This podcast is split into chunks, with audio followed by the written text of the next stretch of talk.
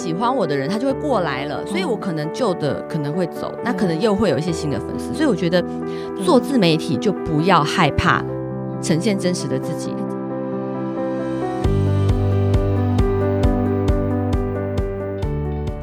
欢迎来到晋级的人生，我是崔咪，我是 Dr. Selina，。我们今天要聊什么呢？我们要聊大家都很喜欢、很想要的一个题目。就是如何增加被动收入？应该这一集大家一定要听，因为是让你变有钱的，变赚钱赚钱。对 对，这边其实很多人啊，就是我觉得其实很多人就是一般上班族或一般小资族，其实，在对于变有钱这个部分，其实常有一个状况。我觉得那个状况就是说，他们的有一个观念是不正确的。是什么观念？就是他会觉得说变有钱这件事，他一辈子都没有办法做到。我跟你讲，以前我当上班族，我就是这种观念。对，为什么？而且，因为以前当上班族的时候，然后一个月大概赚三四万块嘛，对对对，然后其实每个月他就是能够攒下来的钱，其实真的不多。对啊，我最多从五千块定期定额基金就已经觉得自己很了不起了。起了对，对，然后其实也没有办法。就是更多更多的钱这样子，然后那时候我还记得有一次，就是我在路上，然后那时候因为我很久以前小时候在那个西门町打工，所以其实我那时候线上的朋友他们全部都是那种造型师啊什么的。有一次我就在一个那个服装店里面遇到了我一个朋友，然后他就很大声的在讲说：“天哪，我的户头里面竟然不到一百万呢！”我心想说：“天哪，我户头里面连一万块都没有。”然后那时候我就觉得好震惊哦。所以你回去就是洗心革面吗？对，慢慢的，慢慢，我那时候真的难过，因为他在，他不是对我讲哦，他只是自己在抱怨他自己，嗯、我难过超久，哎，真的，对啊，我就觉得说，为什么我我我到底怎么了？这样子？对，所以其实我自己我自己的状况是因为我小时候很想学钢琴，那、嗯、因为我是一个单亲小孩，所以我连那时候我记得学钢琴是八百块，然后我妈妈那时候八百块，对，那我妈妈那时候一个月只赚三千块。所以根本没办法学，所以我后来就我那时候当下我就会觉得说，那我以后一定要想办法变有钱，因为我想要学钢琴，我想要完成人生的梦想，所以我就开始去研究。那我后来发现，就是我开始去打工，然后我就去研究，就是比如说我之前在那个一家美而美打工，然后去做暑期工读生，那我觉得那个老板很厉害，那个老板娘就是她，就是她本来是开面包店，对不对？对然后他就把他前面就是弄了一个呃，就是一个三明治摊。哦，然后他就变就他就是吐司面包以后他就变美而美，然后我就去我就是早上六点开始去做三明治啊，干嘛干嘛这样，然后我就发现那个老板娘很厉害，她就是她就是想办法去增加更多的收入，然后她又去学投资，就是她要去投资股票或者投资买房子，后来她其实她才三十岁不到，她其实已经好几间房子，然后有很多的租金收入。大家听到这边一定觉得说超级棒，我也想要这样子之类的。但是我觉得，首先第一步，其实我们跟大家要分享的东西是要改变你的观念。为什么我要讲这句话？你知道吗？因为你知道我我有在拍那个 YouTube 的影片，然后他就是有有时候我会分享一些奢侈品啊，或者是一些精品开箱。那我觉得大部分的人心态都是好的，他都会留言说好棒哦，可以看到不同的面向的人生。但是同时间也会有人在底下留言说哦。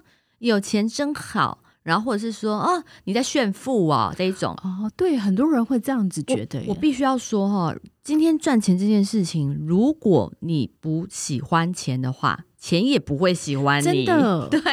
哎，我真的发现，就是说，如果你不爱钱，钱也不会爱你。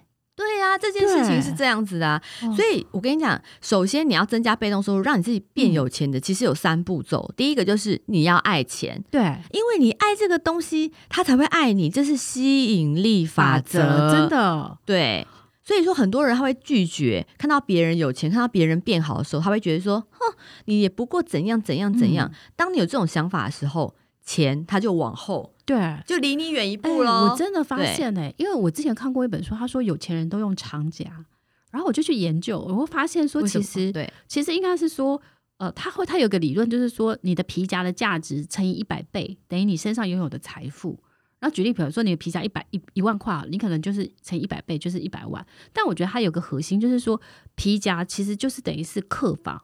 所以，如果这个钱是，我都说那四个小朋友住在你的客房里面，如果你皮夹里面是又小又脏又乱，其实他钱就会就是一直跑走了。所以我每次都会觉得说，第一个是我要好好的把钱放好，然后呢，让钱住得很舒服。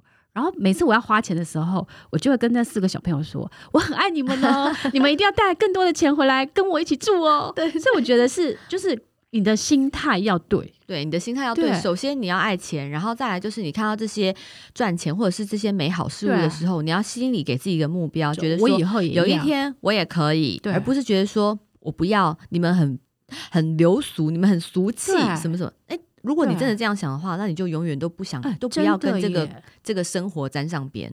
而且我觉得有一个理论也蛮蛮有趣的，就是说，呃，他是说你平呃身边五个好朋友的平均身价等于你现在的身价哦。所以其实你要跟就是比你好的人，或是就是比你有钱的人多多去交往。那我觉得应该是说，其实有钱人他其实是会想办法去，就是用呃就是用钱，然后或是用知识去赚钱。然后不是用劳力赚钱，不是用劳力赚钱，所以我觉得就是说心态要改变，然后要开始慢慢的就是让自己 open mind，然后多多多去接触就是赚钱的机会。因为我们今天就是要教大家这件事情，因为你知道吗？我们其实就是在网络上面留言的时候啊，有时候譬如说。嗯就是有人说，哎、欸，有钱真好。对，那我朋友之前他们就有人会说，你就努力赚钱呐、啊。我跟你讲，努力这两件事情就惹爆人家、他们会很生气，说我还不够努力吗？我一天工作十八个小时，我还不够努力吗？哦、我跟你讲，你不是不够努力，是你努力错了地方。因为用劳力去换取赚钱这件事情的话、嗯，你要想一个人的体力有多少，所以你的金钱是有限的。嗯嗯，你要用今天的，譬如说，呃，副业，或者是用智慧，或者是用钱滚钱，你才能让你的钱越滚越大。哎、欸，我我我觉得这个这句话真的讲得很好，因为巴菲特也曾经说过，他说，如果你一直都是用，就是用，就是工作，或用体力，或用时间去一直辛苦的赚钱，那你会工作到死，就是你你的钱都没有办法累积呀、啊。所以我觉得应该是说，第二个要开始去思考如何去想办法让你的钱变多。然后应应该就是说如何开源跟节流，对不对？呃，对。但是我比较我我要先讲到节流这件事情，因为很多人会说，那我没办法开源，我节流可以吧？我就很省很省很省可以吧？如果今天你的目标是过上呃蛮富裕的生活的话，其实省钱这件事情不会让你变有钱，真的。但是我我觉得就是说，应该是说，呃，所有的有钱人。都是从就是应该是说有计划的去做他的那个花钱的消费。比如说我举例好了，我记得其实常教人家理财的时候，我都会跟他说，其实每个月的薪水你要用六三一法则，嗯，就说你薪水的六十趴你可以用在食衣住行娱乐上，但是三十趴你要存下来去做投资，然后剩下的一层你可以投资自己或股票。所以我应该是说。刚刚崔咪讲到一个重点很重要，就是说，其实有钱人也不都完全是省出来的，他应该是说他有更积极的方式去学习如何让他的钱变多，这样子。那我跟大家分享一下，因为讲到就是这件事情呢，其实，呃，我不是讲不要省钱这件事情，而是说我们要如何去。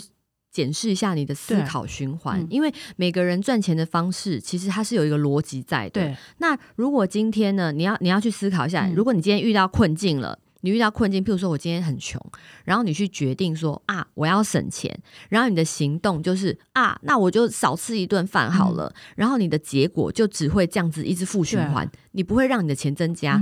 可是如果你今天遇到了困境，哦天哪，我只就是很没有钱，然后我的决定是。OK，那我省下第一笔钱，然后再来是你的决定是我去投资，嗯，那你的钱就会变多，你的循环对了，你的你的钱就会成长。对，其实我觉得这个理论我也蛮赞成的。我觉得应该是说，它其实有三个收入，一个是我觉得一个人一生有三种收入，一个是你辛苦所得的一个被动收入，哦，一个是主动收入。主动收入就是你靠时间体力你去工作。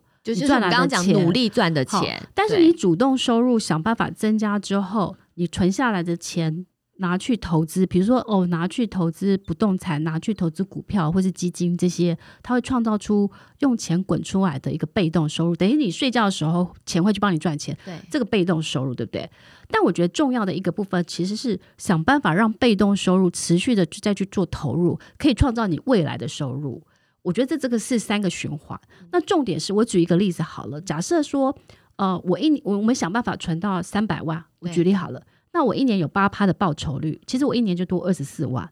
一年二十四万，一个月就多两万，所以你等于是帮你自己在未来就是每年加薪，一个月加两万，加两万。所以我觉得应该是说，我们会希望这一集是分享的是说，如何如何就是改变你的思考的框架，对，然后框架先打破，先打破你才能够前进。然后就是框架打破之后，你就可以跟我们一起去进入到如何让你可以变有钱的方法。对对。那我觉得，如果大家可能刚刚听到说 Selina 说哇。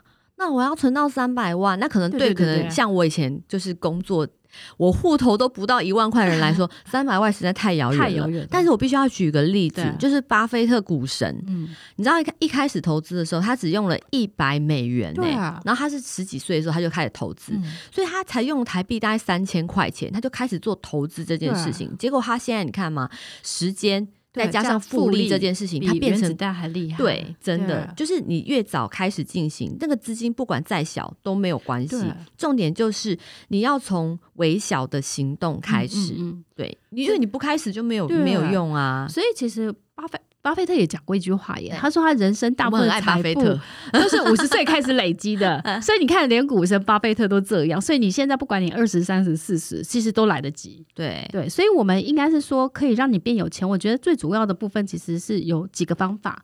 那其实第一个方法其实当然是就是用呃主动收入创造被动收入，然后增加未来收入这个部分。对，那另外一个部分其实最主要的应该是从就是创造你的。就是主动收入的方法，也就是说，现在大家很流行的斜杠。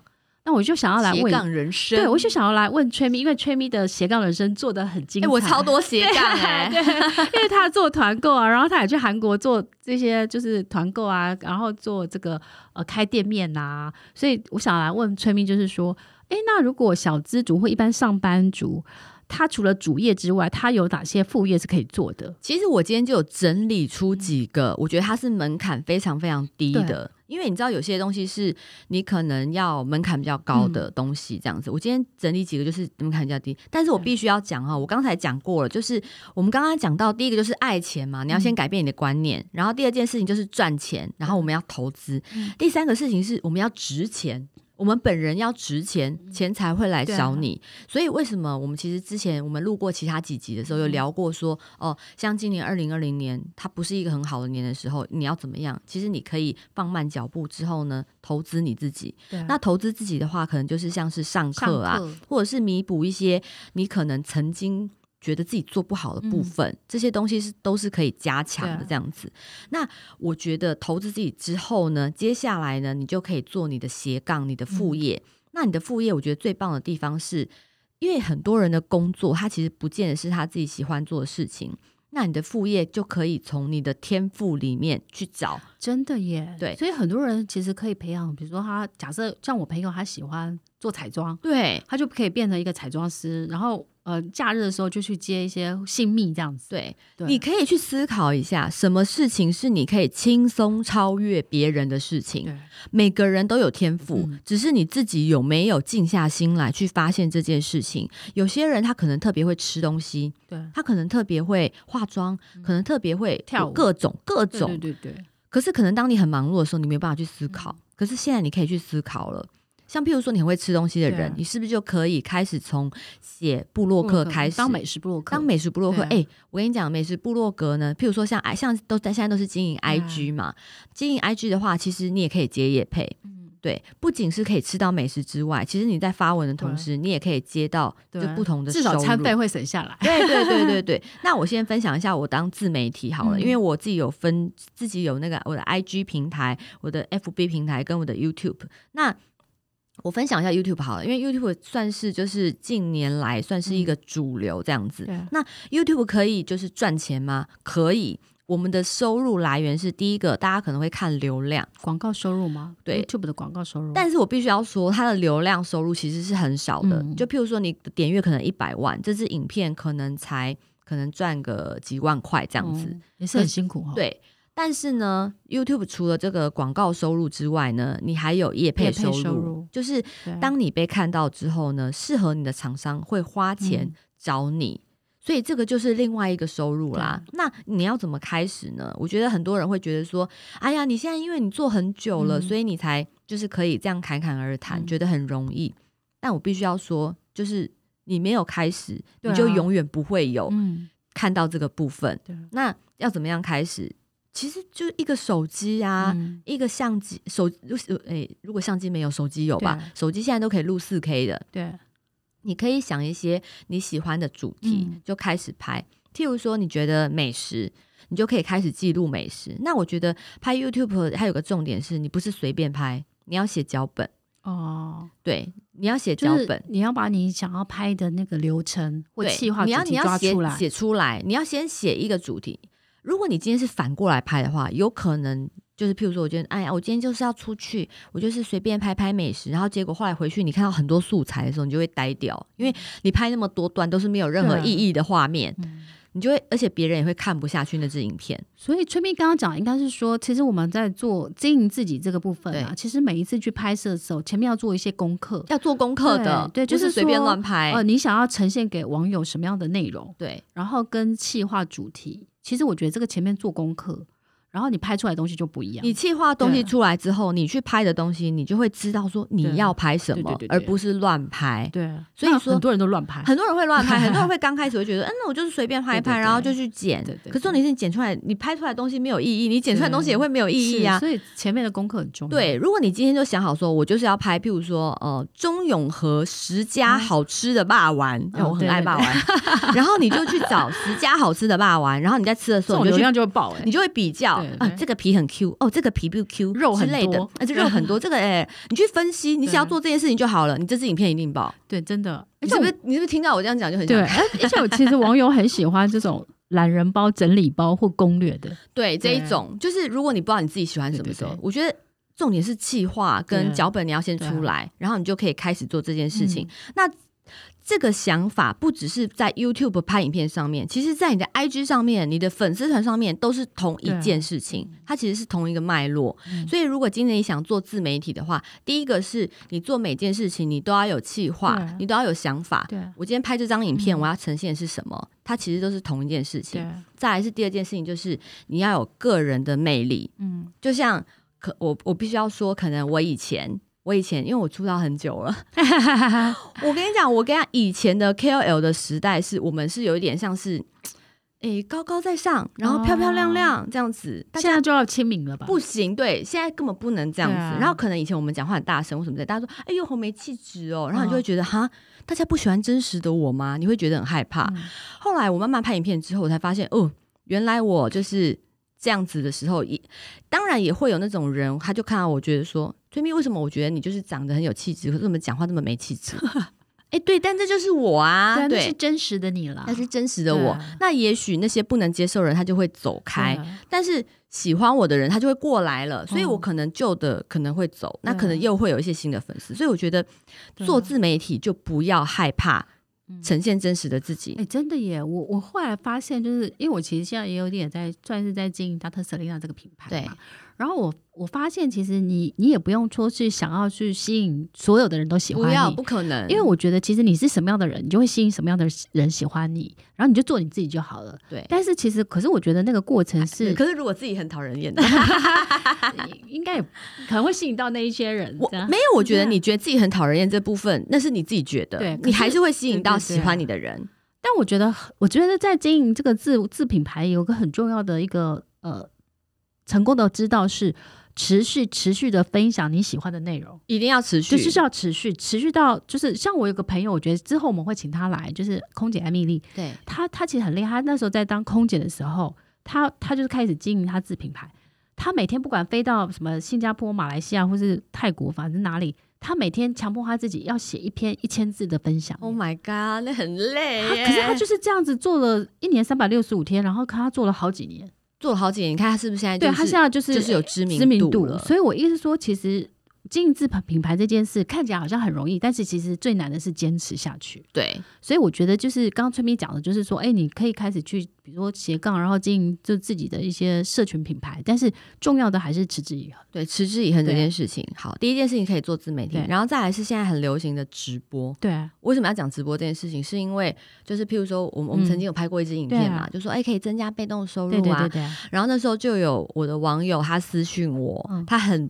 悲伤的跟我说：“崔咪，可是你讲的事情我都办不到，嗯、因为他可能就是他是家庭主妇，嗯、他要在家里面，他没有办法出门。哦，然后结果我就跟他分享了，我等一下也会分享另外一件事，团购，你也是可以在家里面做的。嗯、就算你今天没有办法出门，你没有办法，你没有那些设备，嗯、你也可以做这件事情。嗯、那直播的话，你只要一个直播架跟手机就可以做到了。嗯、那我那天有去就是做了一下功课，你知道吗？就是。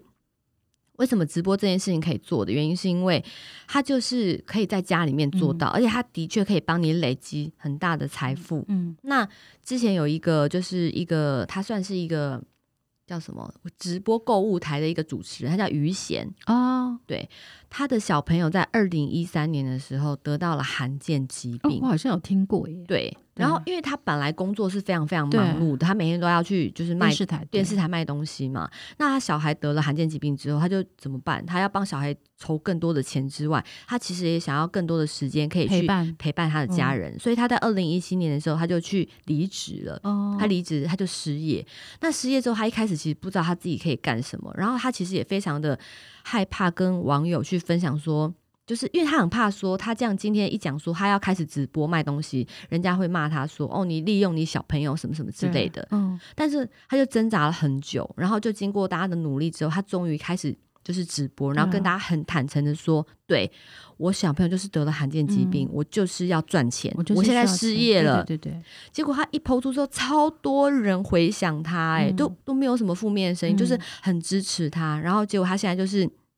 开始去直播，嗯、那我觉得直播最常遇到的事情就是说，你很怕说啊，一开始我就卖不了几样东西，或者是一开始观看的人很少，嗯、这是一定的、啊。对啊，其实就是凡事起头难嘛。对啊，但是持续的累积一定可以，这是一定的。因为你不要想说我一开播我就几千万人要看我，你看那些什么很厉害，什么丢丢妹什么之类的。哦、对啊，像柯以柔也是很厉害、啊，他们都是累积。你看他们做了多久？我之前有去听那个一个社群分享，是柯以柔讲的、啊。对，柯以柔就讲他，我觉得他讲了一个点，也是刚刚跟那个于姐很很像。就柯以柔，因为那时候就是她生了三三个小孩嘛，但是她也是想要增加收入，所以她就在家里就开始做直播。对，但她做直播就是她就分享是她自己就是小孩会用到的东西，或是他们家里会用到的东西，然后她自己都是先试过用过，觉得没问题，她开始才去做分享。对啊，所以这个效果就很好。因为我自己会看他直播，对经常被生活。因为我觉得你有时候在直播这件事情，就譬如说，有些人他适合卖彩妆，有些人适合卖生活用品，其实就跟你的生活有关系。对，对，你的生活是怎么样的，嗯、你就可以开始先直播这个东西，这样子。对，对，对，所以我觉得应该是说，哎，刚刚讲的就是说，哎，其实直播带货这件事，或直播购物这件事情，其实也是很适合大家开始去尝试的斜杠的一个，就是。呃，一个管道，而且我觉得它其实门槛低，很低，门槛非常低。那大家会觉得说，哦，那就是要怎么样开始？嗯、就除了你有一个手机，你有一个脚架就可以开始之外，嗯嗯、我觉得固定播出的时间也非常重要。哦、真的，就是养定频，养成大家收视的习惯。对，就譬如说你每个礼拜几，你就固定的，哦、然后说，哎、啊，怎么样这样子？我看丢丢妹卖海鲜也是卖到下下叫。对呀、啊，我我跟你讲。我觉得那个收入大家是没有办法，对对对，没有办法想象的，你知道吗？真的，那个营业额是一个晚上可能几百万不止。我跟你讲，几千万。我之前听听说，就是非常红的那个网红团妈，他们卖那个饭店住宿券啊，一个晚上是三亿。对，哎，我我那天跟我朋友分享，因为我因为我朋友他们有在做团购嘛，我们也可以分享团购。然后那时候我就问我身边朋友说，哎。你们你们就是你，因为他们有些人就是不屑，啊、就是觉得不想要接团购这样子，啊、觉得团购嗯不喜欢这样子。我就说，哎、欸，你知道团购那个很厉害的团妈，一个晚上团购就是住宿券可以多少钱吗？他们就说，嗯，五十万。然后我就说再猜，他就说哦两百万。我就说再猜，他说啊还比这更多。我说对。然后他就一讲完就整个吓呆，啊、然后我就说你抽成，你看你一个晚上你是不是就抽个两趴三两趴？好，那你是不是也买一个两次？哎、嗯啊欸，一栋房子哎、欸，对啊。所以说你大家不要小看这个累积，啊、这个种子法则，从微小行动开始，嗯、你累积一段时间之后，我跟你讲，这个财富这个能力是你没有办法去想象的，的以前工作没有办法想象的。而且其实我我觉得就是做团团购这件事，我觉得有一个很好的一个。呃，累。他刚刚崔咪讲的是，我有个朋友也开始，就是他是一个购物网站的老板娘，对。然后他在去年开开始自己开始做团妈，他跟我说，他后来发现说，他常常卖的是就是生活日用品或是吃的东西，而且会回购的。所以他一年可能开十个商品，可是这些商品就是后续他吃完了，他会再回购。对，因为那个商品是可以一直 repeat 去团购的。所以他说他生意好到订单接满手，欸。哎，我跟你讲，我在这边跟大家分享一下，就是你如果今天要做团购，你要注意的事情。第一件事情就是，我觉得第一个个性吧，你要很乐于分享。对，那大家为什么要乐于分享这件事情？我觉得跟钱有关。大家要去想，你如果乐于分享的话。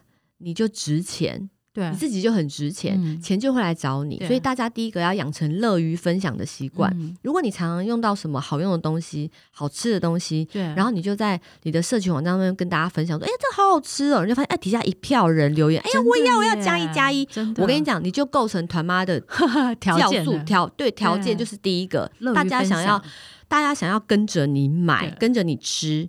然后再来就是呢，你要慎选商品哦。对啊，这很重要。一个团吗？你今天团购的东西，你绝对要对你的产品负责。嗯、所以你不要想说，哎呦，今天那个谁谁谁卖那个不错什么之类，我都不知道他来路来路怎么样，啊、我就拿来跟着一起卖，嗯、不可以哎。对啊，对啊，因为我跟你讲，这个东西是要做长久的。嗯如果今天你只是短线操作，哦，那卖一次，OK，你可能赚到这一次钱，下次你就没有了。真的，对，所以你要对你的产品负责，嗯、你要对你拿进来的东西，你一定要先试用，然后知道它的来源，嗯、然后接下来就是售后服务，其实你都要把这个东西搞清楚了，嗯、你才可以去做，因为你要对你的跟你买东西的人负责嘛。嗯所以其实刚刚崔咪讲的是说，哎，其实做做团妈看起来其实好像简单，其实也不一定简单。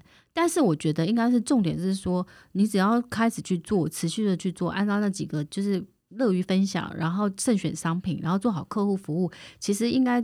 也可以累积不错的一个收入，这样子。对，然后我觉得当团妈最忌讳的就是销价竞争啊。对啊，你知道，你知道，因为很多团妈他们可能平常在家里面是没有收入的，对所以当他譬如说卖一个东西，他赚五块钱，哦、他就觉得赚好多了。然后可能这一摊他可能赚个一万块，就觉得好棒好棒，好多好多好多。可是其实这是错的，对、啊，这绝对是错的，因为其实每个东西都有它的价值，嗯、你都没有把你的时间成本算进去、欸。嗯对，你可能一个赚五块钱，那你今天熬夜包货，这不用钱吗？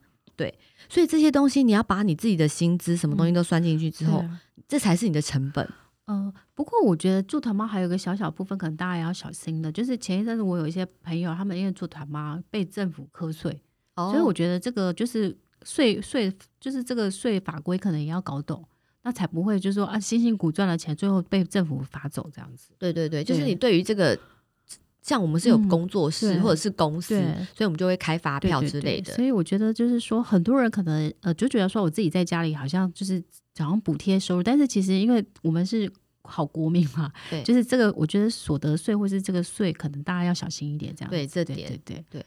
对好，那我们讲完了，就是如何斜杠，然后增加被动收入的一些方法，对不对？那我们现在接下来要讨论的是如何去创造未来收入。那我这边可以讲分享几个小秘诀，就是说，其实我常大家就跟我说，诶，他其实每个月他就像刚刚崔明讲，他可能是一个月，呃，就是工作可能是两万五、三万、三万五这样，他觉得，诶，其实要存到钱好像很难。很难。那我觉得我今天讲一个小口诀，就是说，其实你每天从多存一百元开始。就是你每天只要多存一百元，就是一一个月三千元，然后三千元开始去做投资。那这三千元其实你可以，呃，第一个是买定时定额的好股票，然后或是买定时定额的基金，或是买定时定额的一些，比如说 ETF 也好，零零五零、零零五六这样子。那其实一年下来你也有三万六，然后其实如果再加上那个就是投资报酬率，比如说五趴十趴下来，其实你一年也多赚了好几万块。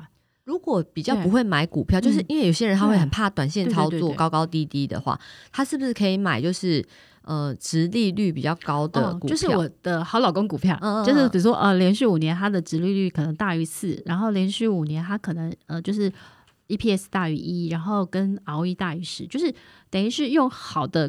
好高值利率的股票，它有利息，利利息就是等于是说哦，比如说你放在银行，像利定定存利息可能是零点七，零点七，但是你可能高值利率就是说，比如说四趴，其实就是等于是你放在定存的四，就是四趴，哇，所以其他零点七跟四趴差很多，欸，至少也差了大概七倍了。对，所以其实我觉得，就是大家可以妥善的去用，就是好的高值率的好老公股票，或是就是低价通板好股这些股票，或是好的 ETF。那或是就是定时定额的基金，像有一些基基金就是呃，就是也是就是强调是可以就是稳定高获利的这个配配息的，对，其实大家都可以去考虑。嗯、那大家一定要有一个问题，就是说我到底怎么样可以去省，就是每天多存一百元？对，其实我觉得有一个断舍离的法则，就是说，其实你可以好好的去检视，检视就是说，你生活中有没有就是一些是浪费的习惯。如果你说记账这件事情，对，就是说好恐怖，我都不敢记账。